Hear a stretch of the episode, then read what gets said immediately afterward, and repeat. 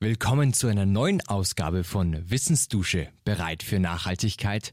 Wir geben Good Practices, Erfahrungen und Herausforderungen im Kontext von Nachhaltigkeit und Digitalisierung eine Plattform. Viel Spaß bei der neuen Folge.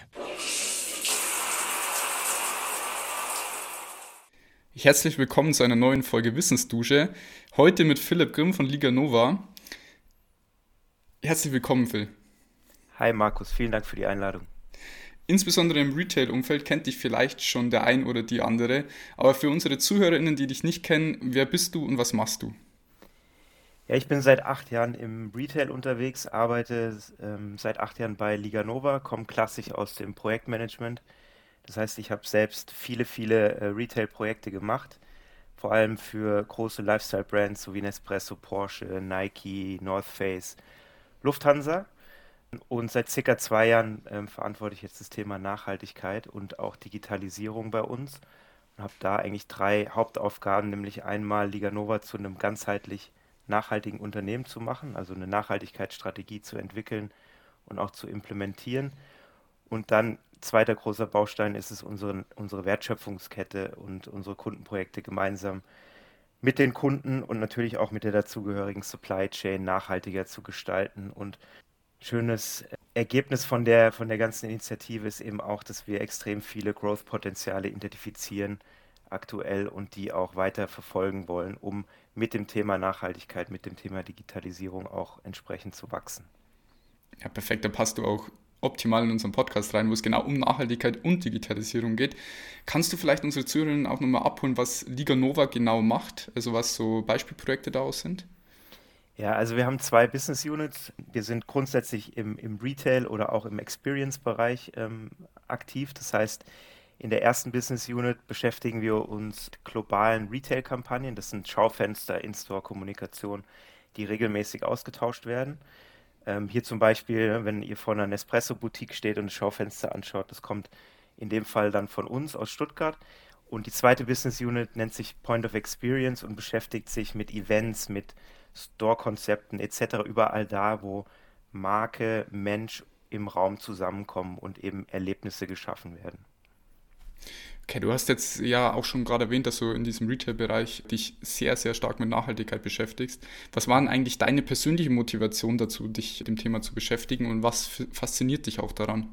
Ja, also es sind hauptsächlich zwei Punkte. Das eine ist, ähm, dass ich ja seit acht Jahren eigentlich diese Projekte hier bei uns ähm, auch mitmache und dass die an sich gar nicht so nachhaltig sind, weil wir dort eben physische Elemente produzieren, die dann auf einem globalen Level verschicken, aber nur für eine kurze Einsatzzeit. Und dann setzen wir Materialien ein, die aber sehr langlebig eigentlich sind. Das heißt, wir produzieren, wenn man es ganz böse formulieren will, eine Menge Müll.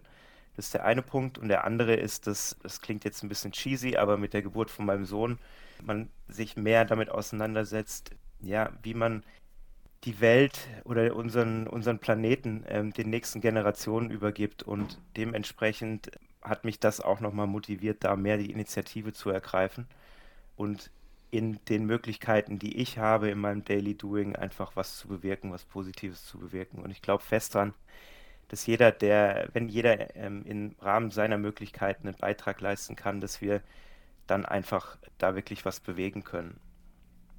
Ja, das stimmt, das stimmt. Ich habe natürlich auch im äh, Vorfeld recherchiert und ich bin dann auf den Green Campaign Cycle gestoßen und mit dem beschäftigt ihr bzw. du euch sehr intensiv mit Nachhaltigkeit eurer Retail-Kampagnen und vermittelt auch das notwendige Wissen an Kunden, um Entscheidungen hin zu nachhaltigeren Alternativen, zum Beispiel bei der Materialauswahl zu erleichtern. Warum brauche ich das jetzt als Verantwortliche im Retail-Marketing und was für Inhalte kann ich im Green Campaign Cycle erwarten? Der Green Campaign Cycle ist unsere ganzheitliche Antwort auf die Fragestellungen, die Herausforderungen, aber auch den Potenzialen, die es im, im Retail-Marketing gibt. Wir haben eine Lösung entwickelt, die sich mit allen Bereichen oder mit allen Schritten der Wertschöpfung auseinandersetzt. Also mit dem Design-Teil, der am Anfang steht, der natürlich ähm, den Rest der Wertschöpfung stark beeinflusst, der Produktion, dem Materialeinsatz, den Produktionstechniken etc. Dann dem Logistikteil, da geht es um Verpackungen und, und Versende und dann das ganze äh, End-of-Life-Management, also was passiert mit den Elementen, die wir dort eingesetzt haben am Ende der Kampagnenlaufzeit. Und hier bieten wir eben für alle Schritte konkrete Lösungen an und arbeiten mit unseren Kunden oder Partnern dann sowohl strategisch und langfristig, dann eher auf einem beratenden Level, oder auch kurzfristig und sehr stark operativ und immer mit dem Ziel, die CO2-Bilanz der Projekte, die wir gemeinsam machen, zu optimieren. Und Herzstück vom Green Campaign Cycle ist ein CO2-Rechner, den wir selbst entwickelt haben, der quasi eine Klimabilanz ähm, von unseren Projekten berechnet. Und das Tool haben wir selbst entwickelt und somit bringen wir einfach eine große Transparenz in den Projektprozess. Und da, wo früher Nachhaltigkeit ein Bauchgefühl war, haben wir jetzt eben jeden Schritt und jede Entscheidung in CO2 quantifiziert. Ich habe, wie gesagt, selbst einige Projekte gemacht und da war dann teilweise der Fokus auf Nachhaltigkeit, teilweise nicht. Und wenn man ein Projekt gemacht hat mit einem hohen Anspruch auch an die Nachhaltigkeit, dann hat man halt ein paar schöne und nachhaltige Materialien eingesetzt und danach haben sich alle auf die Schulter geklopft ähm, und haben sich richtig gut gefühlt, aber keiner konnte am Ende vom Projekt beantworten, wie nachhaltig das, das äh, Projekt oder das Ergebnis jetzt tatsächlich war. Und dementsprechend haben wir gesagt, wir brauchen da einen datenbasierten Ansatz, um das Ganze zu quantifizieren. Und das ermöglicht jetzt nicht nur die nachhaltigen Entscheidungen im Projektprozess, sondern man kann es auch nutzen, um ähm, an die Stakeholder intern, extern zu kommunizieren und zu reporten. Ähm, und natürlich auch einsetzen, um den Impact, also die, die Auswirkungen, die Ergebnisse der Maßnahmen, der Optimierung, die man ähm, gemacht hat, auch sichtbar zu machen und zeigt eben auch auf, wo die größten Hebel sind ähm, in der Wertschöpfungskette, um sich dann im ersten Schritt auch dort erstmal darauf zu konzentrieren, weil man da eben den größten Impact haben kann. Und das Tool setzen wir ein in unseren Projekten. Und das Schöne ist, dass wir teilweise echt mit gar nicht so viel Aufwand schon über 90 Prozent CO2 in den Projekten senken können, was natürlich wow. gerade bei globalen Kampagnen wirklich signifikant ist. Ja, absolut. Also wirklich auch sehr, sehr beeindruckend, die 90 Prozent. Jetzt frage ich mich natürlich, welchen Impact es hat. Also wie kann uns ein nachhaltiger Retail helfen, unsere europäischen Nachhaltigkeitsziele zu erreichen? Ja, das ist eine gute Frage. Also erstmal ist der Retail in Summe ja ein massiver Sektor. Wenn man sich den Handel, den Einzelhandel Stimmt. anschaut, dann ist der die Klimabilanz von dem ganzen Sektor wahrscheinlich schon enorm. Und dementsprechend kann eine positive Veränderung hier natürlich auch einen, einen großen Beitrag leisten. Und ich glaube darüber hinaus, dass jeder die Verantwortung hat, im Maße seiner Möglichkeiten ähm, auch einen Beitrag zu leisten. Und wir sehen im, im Doing mit unseren Kunden, dass viele Brands sich gerade noch auf, auf den Footprint oder die Klimabilanz ihrer Produkte und ihrer Produktionsprozesse konzentrieren, weil hier eben der Löwenanteil ihrer Klimabilanz entsteht. Das sind in den meisten Fällen so um die 80 Prozent. Ähm, das heißt, der Fokus ist noch gar nicht so auf dem Retail, aber wir merken, dass erste Brands wie Adidas, wie Nespresso das Thema jetzt wirklich ernst nehmen und der Retail immer mehr in den Fokus rückt. Und wenn man dann sieht, dass, dass die Brands eben ihren, den, die, ihre CO2-Bilanz auf der Produktseite senken können, dann wird der Retail ja anteilig immer größer. Ähm, das heißt, der Shift wird da auch nur noch stärker. Und natürlich ist darüber hinaus auch ähm, der Retail oder der POS, also der Einzelhandel, das Geschäft, der Store, immer noch ein immens wichtiger Touchpoint, ähm, den Brands mit ihren Kunden haben. Hier sind multisensorische Erlebnisse möglich und hier ist also besonders sinnvoll, auch das Thema Nachhaltigkeit zu äh, thematisieren und auch erlebbar zu machen. Und auch das den, den Store zu nutzen, um mit seinen eigenen Kunden in den sozialen Dialog zu kommen. Das heißt, der, der Retailer hat jetzt nicht nur einen Auftrag, ähm, aus meiner Sicht äh, CO2 zu reduzieren, sondern eben auch soziale Aspekte der Nachhaltigkeit auch zu ermöglichen oder zu beachten. Hm. Habt ihr Kampagnen öffentlich, die wir verlinken könnten in den Show Notes, um sich das mal konkret vorzustellen? Ja, wir haben auf unserer Website einige Cases. Ähm, mhm. Wir haben ein schönes Beispiel von Adidas, von äh, einer Stan Smith-Kampagne. Hat Adidas einen nachhaltigen ähm, Schuh gelauncht und wir ja. haben die POS-Kampagne darum gemacht.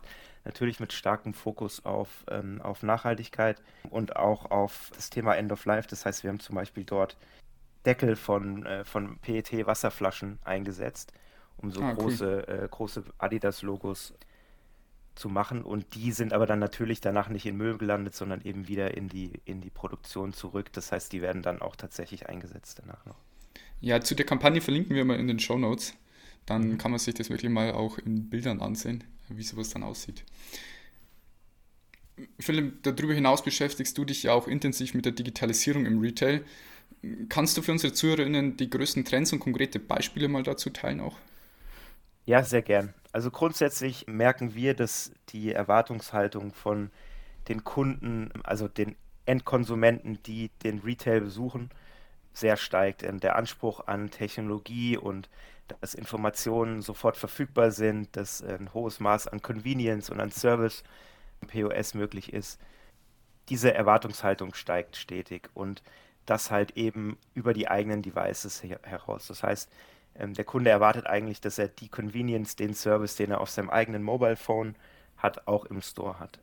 Und hier gilt es jetzt, digitale Tools so einzusetzen, dass sie die Alleinstellungsmerkmale vom physischen Store, also ne, diese multisensorischen Erlebnisse, ich laufe da in einen Brandspace herein etc., dass die eben um digitale Komponenten ähm, erweitert werden. Und wenn man das beides zusammenbringt, äh, wir nennen das Digital, dann kann man da eben ganz besondere Erlebnisse und Experiences ähm, schaffen. Und mhm. was wir gerade sehen, ist, dass unsere Kunden sich immer mehr auf das Thema Digitalisierung am POS konzentrieren. Das hat ganz unterschiedliche Gründe. Manche kommen aus einem ähm, Innovationsanspruch und wollen unbedingt digitale Elemente am POS haben. Andere kommen aus einer Kostenperspektive, weil sie glauben, dass langfristig digitale Tools günstiger sind als physische ähm, Kampagnen zu spielen. Und andere kommen eben aus der Experience und sagen, wir wollen das einsetzen, um bessere Erlebnisse für unsere Kunden zu schaffen. Und was wir gerade sehen, sind, sind drei Hauptthemen, die jetzt immer mehr eingesetzt werden, weil sie simpel, effektiv und auch gut skalierbar einsetzbar sind. Das eine ist äh, Augmented Reality. Das heißt, die digitale Erweiterung der Experience, die man im Store hat, über seinen eigenen Device. Dann haben wir als zweites Thema Gamification, was immer mehr zum Einsatz kommt. Hier haben wir zum Beispiel jetzt auch gerade ein paar Projekte für Nike gemacht, die sehr darauf bedacht sind, ihre Kunden im Store auch zu aktivieren und zum, mhm. zum Mitmachen zu animieren. Das läuft oft über Gamification-Konzepte. Und der dritte Bereich ist dann Digital Signage, also das klassische, klassischer Einsatz von äh, Displays am POS, um Informationen zu spielen. Mhm. Und das haben wir zum Beispiel jetzt gerade auch für Nespresso ausgerollt. Und wenn man sich dann die einzelnen Dinge nochmal anschaut, dann ist AR, also Augmented Reality, sehr schön, um ja, den Entdeckungsspielraum einfach zu erweitern und zusätzliche Informationen zu geben oder Incentives zu promoten und einfach eine physische äh, Installation zum Beispiel auch digital zum, äh, zum Erleben zu wecken, ohne dass ich da jetzt sehr stark in, in Technologie investieren muss, weil der Kunde quasi sein, seine Technologie mitbringt. Bei Gamification hilft es vor allem ähm, gegenüber der, der Freizeitindustrie zu bestehen. Am Ende konkurrieren ja alle und auch der Retail um Zeit und Aufmerksamkeit. Und wir merken schon, dass auch die Teilnahme an so Gamification, Promotions oder Aktivierung extrem hoch ist. Das Engagement ist extrem gut. Mhm. Ja, und dann Digital Signage liefert eben Instant Updates. Das heißt, hier können Kampagnen, Produkte etc. einfach mit einem Klick kommuniziert werden, was gerade in den heutigen Zeiten, wo so viel, so viel passiert, sehr gut einsetzbar ist, um schnelle Informationen an den Kunden zu geben. Oder wenn ein Produkt mal ausverkauft ist, dann spiele ich das halt eben nicht mehr in der Kommunikation. Und ich kann aber darüber hinaus natürlich auch noch auf andere Themen eingehen, wie äh, die Sonne scheint draußen, also kommuniziere ich halt irgendwie einen Iced Coffee im Fall von Nespresso als ein, als ein Latte Macchiato und solche mhm. Dinge. Und da ist das Schöne, dass, dass es da extrem viele Lösungen gibt, die, ähm, die sehr gut auch skalierbar einsetzbar sind. Und durch Content Management Software kann hier einfach extrem viel schon gemacht werden und auch extrem viel automatisiert werden. Wow, beeindruckend. Ja. Und ja, dann ist es oft auch so, das ist aber äh, nicht immer der Fall, da muss man auch wirklich immer genau hinschauen. Kann es natürlich auch sein, dass digitale Tools auch eine nachhaltige Alternative zum klassischen physischen Marketing sind. Also wenn ich eine eine Digital Signage-Lösung äh, mir ins Schaufenster stelle und die über einen gewissen Zeitraum laufen lasse, dann ist das in the long run eventuell sogar nachhaltiger, jetzt mal rein in CO2 gemessen, als da alle vier bis acht Wochen eine physische Kampagne reinzustellen. Aber das sind wirklich Dinge, die muss man immer individuell betrachten. Ja, ist wirklich sehr, sehr interessant. Ich glaube, wir könnten eine ganze Folge damit füllen.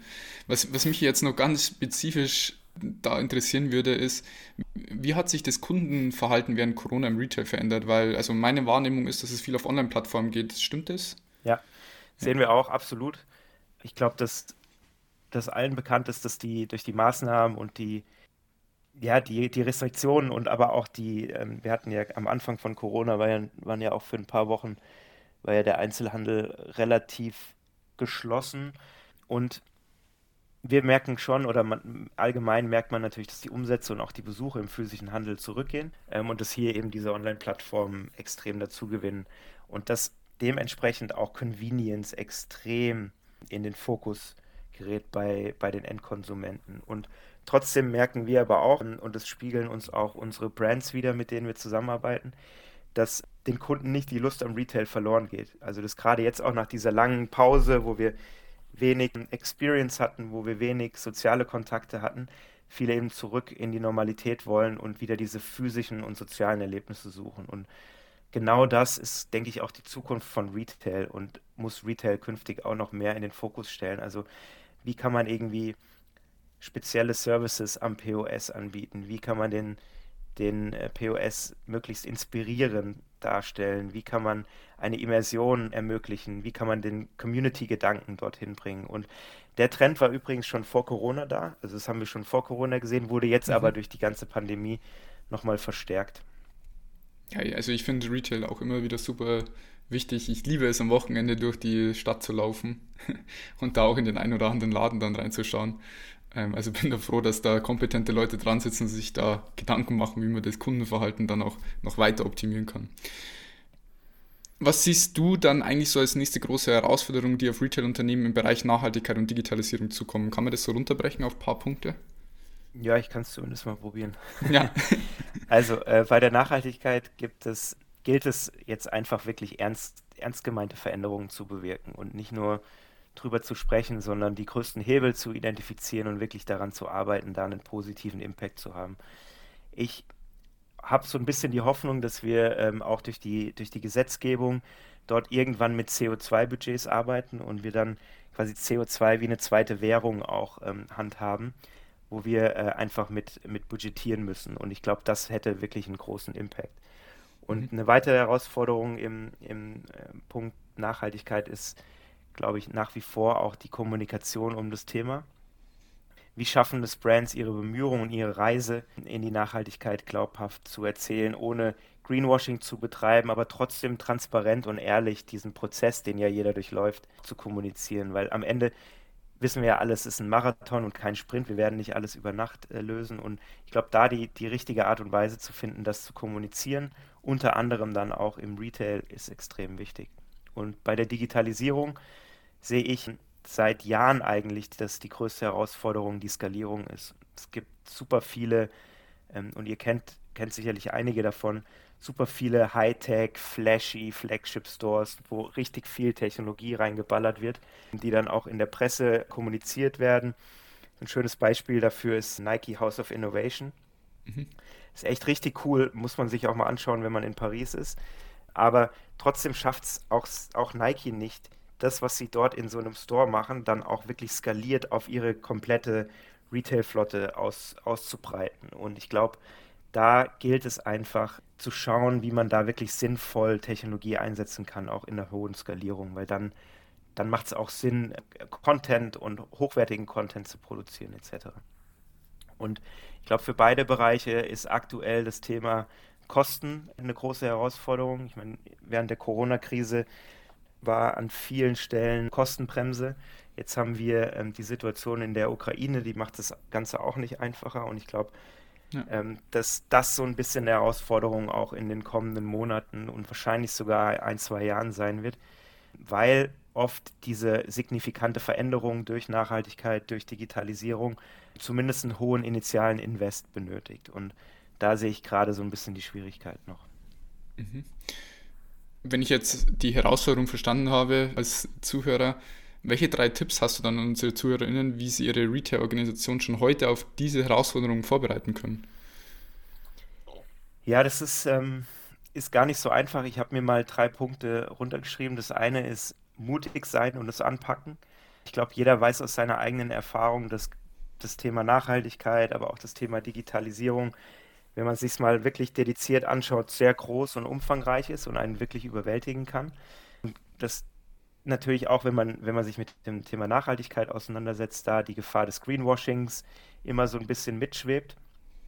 Aber wenn man, wenn man das als Herausforderung sieht und als Marathon sieht und nicht als Sprint, dann macht es macht das vieles leichter. Und wenn man in, in kleineren Etappen denkt und trotzdem ein langfristiges Ziel hat, glaube ich, dann kann man da, kann man da gut loslegen. Aber viel schlimmer wäre es ja gar nichts zu tun und ähm, einfach vor diesem massiven Berg, den man da vor sich hat, zu stehen und nichts zu tun. Und von daher ähm, ist es wichtig, einfach die Ärmel hochzukrempeln und anzupacken.